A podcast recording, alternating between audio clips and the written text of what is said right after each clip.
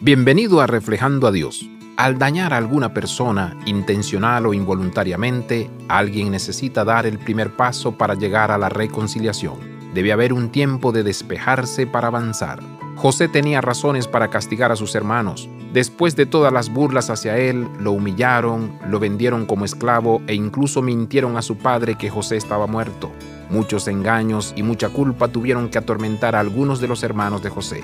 Me sorprende que ninguno de ellos dejara escapar la verdad a lo largo de los años. Mientras tanto, Dios tenía un plan para José.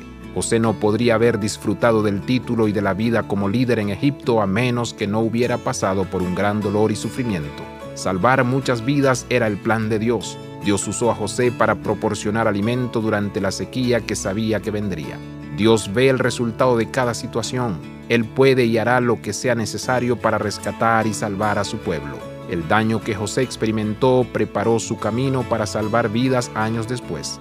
Si somos fieles y confiamos en Dios en los tiempos difíciles, nos traerá el bien y bendecirá a los demás. Abraza la vida de santidad. Visita reflejandoadios.com.